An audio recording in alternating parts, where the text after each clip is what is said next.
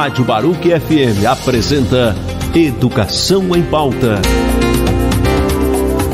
Olá, amigos da Baruque FM. Aqui é o professor Lupércio Riso com nossa Educação em Pauta de hoje.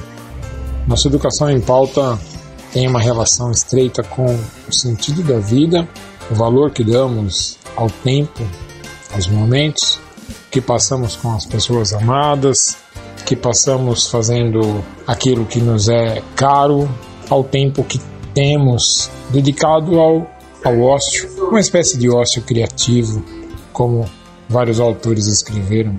Os amigos sabem que é, eu, eu, na minha família, tenho hoje duas pessoas de idade bastante avançada. Meu sogro, beirando os 90 anos, se acidentou e está internado no hospital, numa situação bem complicada. E a minha mãe, que no que diz respeito à saúde está bem, mas no que diz respeito à saúde mental está péssima, porque lembra de poucas coisas. E eles têm me feito pensar muito sobre o quanto a gente corre para ganhar tempo, e muitas vezes ganhamos tempo, ganhamos tempo, e ao ganharmos tempo, inserimos outras coisas para fazer dentro do tempo que ganhamos. Então nós vamos ganhando espaços para ocupar espaços, cunhando espaços para ocupar espaços. Certamente é algo para a gente pensar no sentido de desacelerar, no sentido de parar e analisar, com os quais não fazemos muitas coisas. Em algumas cidades, e na cidade de São Paulo existe um curso chamado Nadismo. Curso de Nadismo. Recomendo ao, ao meu amigo ouvinte que pesquise sobre isso. É um curso para se aprender a fazer nada, Pode parecer hilário, mas nós hoje não conseguimos sequer desacelerar nosso pensamento, sequer focar nosso pensamento em alguma coisa específica para encontrar soluções.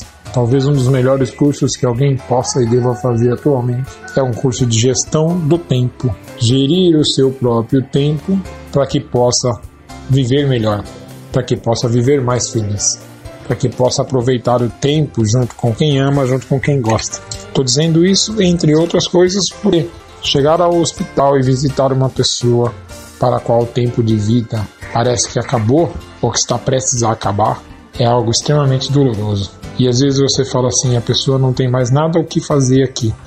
Mal sabe o meu sogro que deitado lá na cama de um hospital, inconsciente, alimentado por tubo, respirando por, por balão de oxigênio, continua a nos dar lição, continua a nos ensinar continua a nos fazer pensar e nos fazer refletir. Então, penso que esse é um, essas são oportunidades relevantes para olharmos para o mundo criticamente, para olharmos para quem vive ao nosso lado e lembrar, elogiamos, demos um abraço, fizemos alguma coisa boa. Qual legado deixamos para os nossos amigos? Qual legado deixamos para os nossos familiares? o que fazemos de positivo no mundo. Note, meu amigo, que quando eu faço essa fala aqui com você, não significa que tenha todas essas condições, que faço todas essas ações e que tenha todas essas qualidades. Obviamente que não. Obviamente que não. Significa apenas e tão somente que a gente pode parar para pensar conjuntamente. E pensando conjuntamente, encontramos alguma coisa melhor e podemos nos dar a seguinte tarefa: Vamos tentar fazer alguma coisa boa todos os dias, alguma boa ação, alguma gratidão, algum gesto positivo. Se fizermos isso uma vez por dia, teremos certamente germinado algo que num filme que vale a pena ler, A Semente do Bem, um filme que vale a pena assistir, A Semente do Bem, aparece de forma muito forte. Meus amigos, um grande abraço e até a próxima. Você ouviu na Baruque FM Educação em Pauta.